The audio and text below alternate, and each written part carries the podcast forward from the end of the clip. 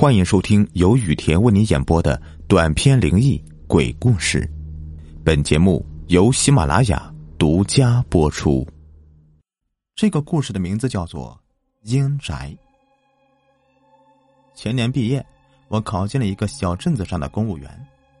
我独自一人来到这镇上报道，这才发现，这镇子虽小，但是经过几年的公共设施翻新和棚户区的拆迁改造。这个小地方显得是非常的现代化了。初到小镇，第一个月的工资还没拿到手呢，我一直想找一处便宜的房子。就在我双腿都快跑软的时候，突然看到一处某小区广告栏中的一个出租信息，连租金只要两千元，连采暖费都给算上了，这个价格一下子吸引了我。我仔细一看。出租的楼房位于这个小镇一处叫做苗圃小区的地方。我打听一下，本地人告诉我，苗圃小区改造前呢，就是一片培育树苗的苗圃地。旧房改造工程开始之后啊，那里的平房被拆了，开发商在原地建起了楼房。由于苗圃离商业区、学校、医院都比较远，目所能及的就是一片树苗子，所以那里现在呀，几乎是没什么人住的。我犹豫了一下，但当我看到苗圃竟然有直达行政公署，也就是我的工作单位的公交车时，我马上决定去看一看。我联系到了房主，到指定地点一看，真是让人惊喜。苗圃小区全都是崭新的楼房，小区规划的十分的精致。小区南边是一片绿油油的树苗，视野极其的开阔。我心里面暗喜，这也就是在这样的小镇子里才能找到这么便宜的房子了。这要是在一线城市啊，这种居住环境，一个月两千块能租下一个卧室就不错的了。房东呢，非常好说话，他的房子位于四楼，一走进这个单元楼道，顿时发现整个楼道里面都是特别的干净，尤其是各家的大门，非常干净，连一张小广告都没有。这一点让我有点不可思议呀！真没想到，在这里居住的人的素质竟然这么高啊！到了四层，打开房门一看，更是满意。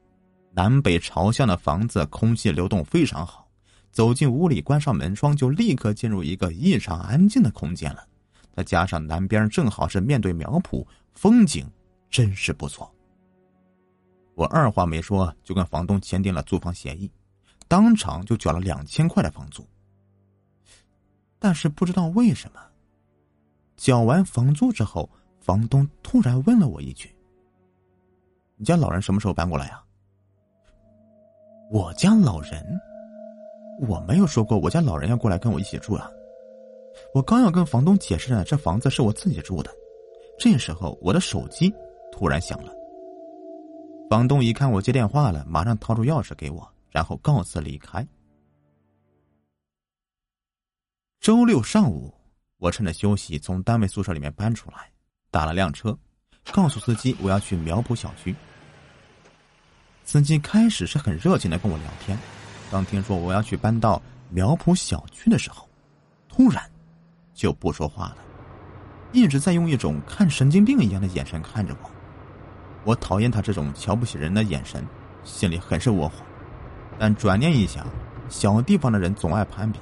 这司机看我从公家的宿舍里面搬出来，一定认为我是个收入稳定的高级公务员。可没想到，我却租住在这一年两千块的房子里，顿时升起了比较之心了。哎，我何必和他计较呢？活在别人的眼光里，那才是最可悲的。如果我在意别人的眼光了，那就不会不顾亲朋好友的反对，放弃去一线城市工作的机会，跑到一个小地方来求安稳的。不一会儿，就到地方了。我一下车，这个司机跟见到鬼似的，一个大转弯就绝尘而去了。过路的老人，还有这里的清洁工以及小区门卫，看见我拖着行李走进来，眼神都有些怪异，也都是不停的盯着我打量着看着。我心里暗叹无奈啊，真的不知道自己是什么时候变得这么令人瞩目了。好不容易呀，把行李搬到四楼，简单收拾一下，就把自己摔在大床上面了，感觉是真的舒服呀。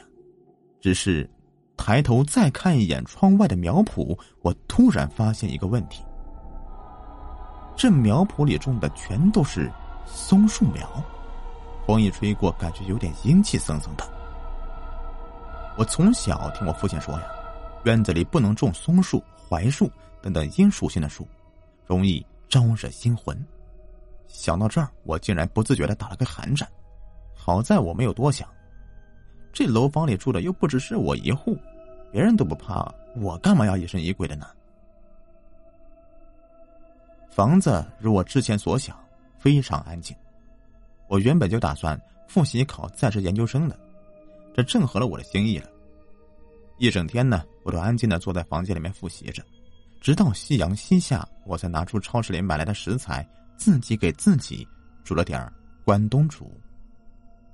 吃饱喝足，我舒服的躺在大床上，想着早点睡觉，第二天一早还要早点起来，看看单位里面发的学习资料呢。可我刚躺下，就听到门外有人敲门，我就问了一句。谁呀？可门外却没有人回答，我就趴在猫眼往外一看，这门外根本就没有人呐。但是刚才的敲门声真真切切的，我干脆开门出去，朝楼梯下面看了看，是不是有人敲了门之后又溜走了呢？可从四楼看下去，楼道里面黑乎乎的，什么都看不见。我回到房间里，反锁上门。回去继续睡觉，却不知道是为什么，总感觉床边有人在看着我。这种幻觉让我根本就无法入睡。我干脆起身吃了一片安眠药，然后整个人都昏昏沉沉的睡去了。躺在床上，就忽然又听到门外有人敲门了。这几点了？我抱怨着起床去开门，却发现门口根本就没有人。我恼羞成怒，这他妈是谁在搞恶作剧呀？我愤怒的关上门，可就在我走进卧室的一瞬间，我整个人都吓傻了。一个白发苍苍的老太太就坐在我的床边上，看到我进来，她把脸转了过来。一张满是皱纹的脸上，却涂满了一层雪白的粉底，嫣红色的腮红，眉毛被画的浓黑，嘴唇红的吓人。这惨白和血红的组合，这他妈不是给死人化的妆吗？我吓得大喊一声，一下从床上坐起来。原来，刚才只是一场梦而已。凌晨四点，天已经放光了，清早一阵阵冷风灌进房间里。我爬起来一看，房门竟然开了，我顿时出一身的冷汗呢。难道在我睡着的时候有小偷进了房间？我赶快检查了一下，却发现屋子里的东西全部都完好无损。我又看了一下门锁，出乎我的意料，门锁好好的，根本就没有被撬开过的痕迹。这就怪了。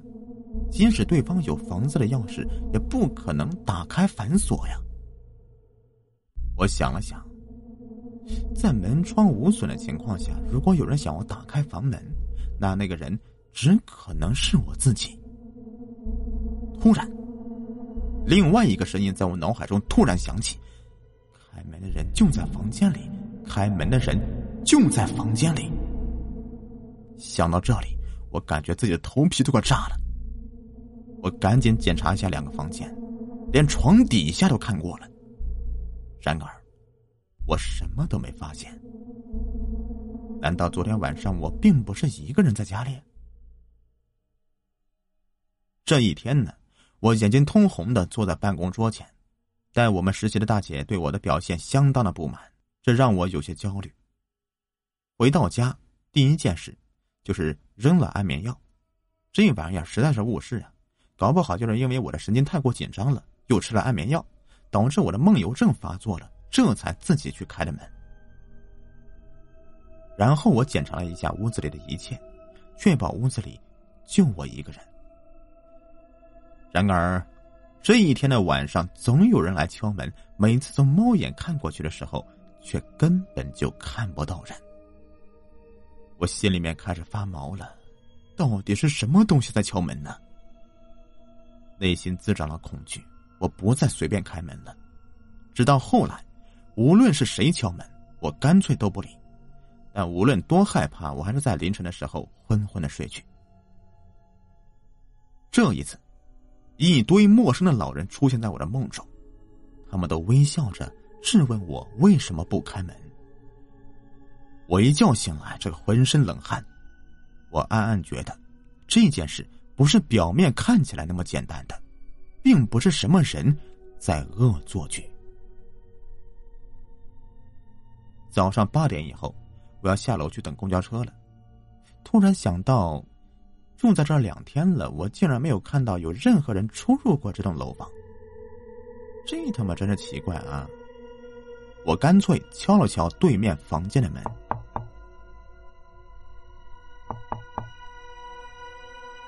等了很久，屋子里面却没有任何动静。我不甘心，接着又敲了其他几家人的门。照样没有人给我开门，怎么会这么巧呢？几乎每家都不在家。这一天晚上睡觉，毫不例外的，几个老人又来梦中找我。这次他们问我：“你白天找我们有什么事吗？”他们看起来跟普通老人没什么区别，甚至说话都透着老年人的温和。只是他们的脸上毫无生气，就好像是一个死人一样。我气喘吁吁的从梦中醒过来，忍不住瞪大眼睛，使劲的看清每一样东西。只有这样，才能让我感觉到自己活在现实世界中。下楼等公交车的时候，我突然发现了一个问题：我刚搬进这栋楼的时候，总感觉楼道和住户异常的干净。每家每户的房门都异常干净，连一张小广告都没有。当时我以为这是这栋楼里面的住户素质高、爱干净，但此时我突然发现了一个问题，那就是这栋楼的住户都没有贴过春联。再干净的小区住户大门上都不可能那么干净的，残留的春联福字，有的人呢，甚至能够贴一年。可这栋楼里面。竟然没有人贴春联。更奇怪的是，总有人在苗圃小区烧纸，还摆一些祭奠用品。我从来没见过哪个小区有这样的情况呀？难道这是一栋凶楼？这一天下班，我没有着急到楼上面休息，而是跑到小区的保安室，找到这里的保安。这栋小区的保安是一个五十多岁的大叔。看到我进来，先是有些惊讶，接着就开始问我有什么事情。我问保安：“这个楼除了我之外，还有什么别的住户吗？”保安一愣，并没有回答我的话，却和我说了：“你还是搬走吧，这地方多偏僻啊，买个菜都不方便呢，天天坐车半个小时才到街里面，何必呢？”说完这句话之后，大叔说他有事要忙，就没空搭理我，就走了。保安的话并没有解答我的问题，反而令我内心更加的迷惑了。这栋楼到底是怎么了？要不是我目前的卡里余额只剩下几百块，离这个月开工资的日子还远着呢，真恨不得呀，我出去住宾馆去。回到四楼。我用移动 WiFi 上网，在这个小镇本地的贴吧里面发了一条招合租的帖子。我表示，只要对方把身份证复印件给我一份，就可以免费的和我合租了。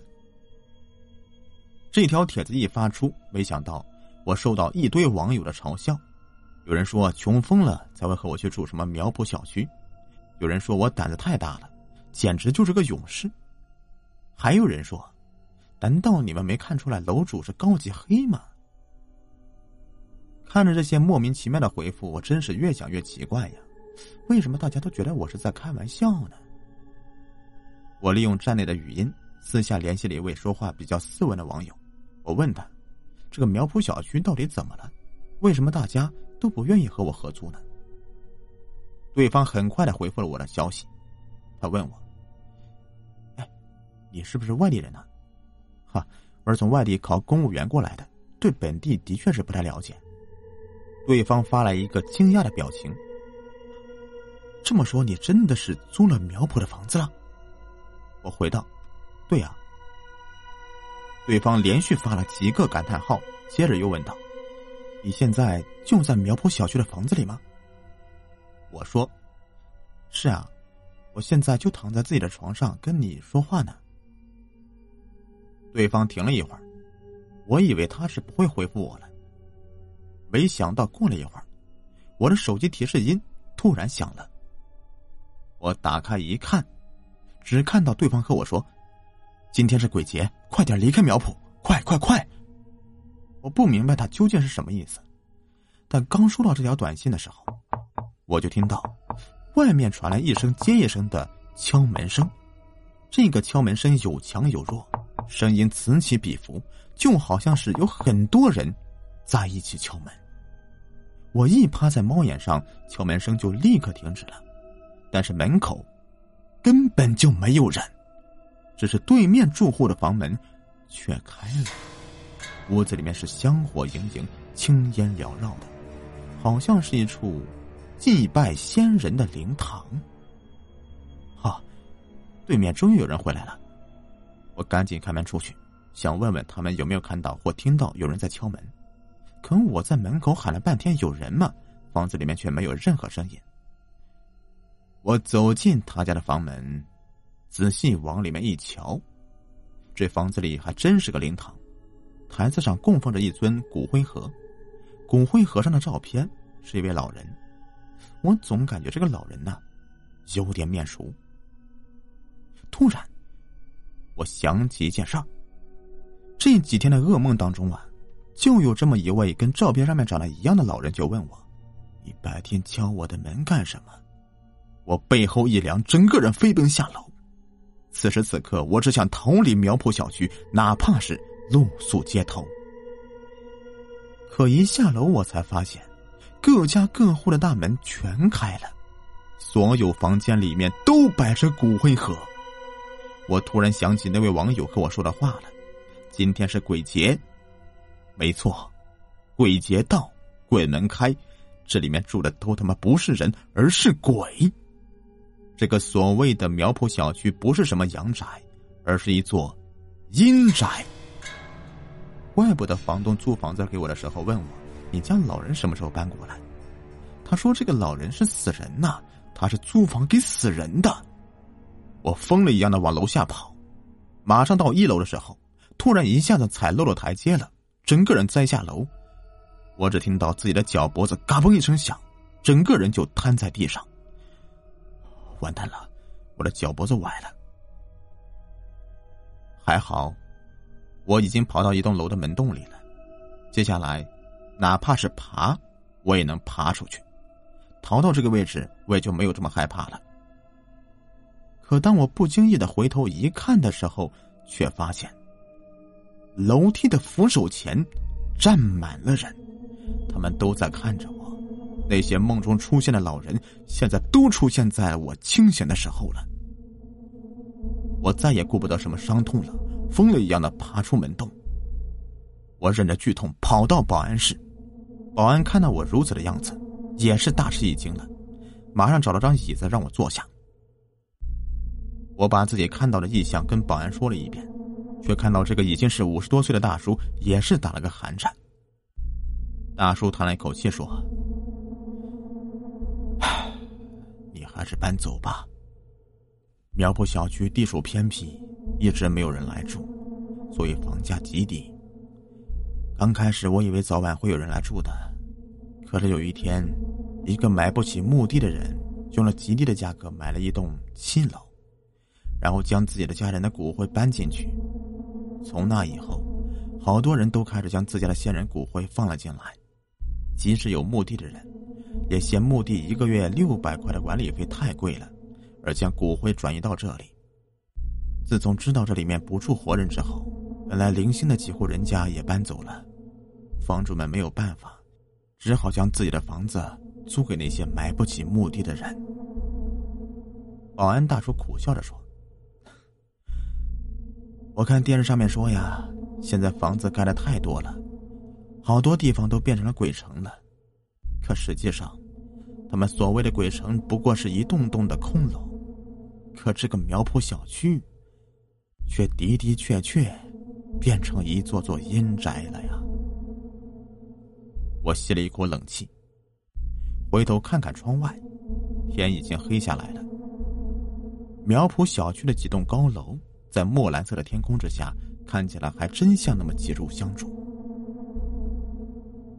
这个事已经过去一年多了，每当想起那个事，我都会回忆那天的心情。那天，我前所未有的崇拜市场经济。原来，阴间房价暴涨也会逼着逝者住进阳宅。好了，这故事呢就说完了。想看到关于本集故事的图文信息，请关注我的微信公众号“雨田故事”，发送“阴宅”。即可获得详细内容，感谢收听。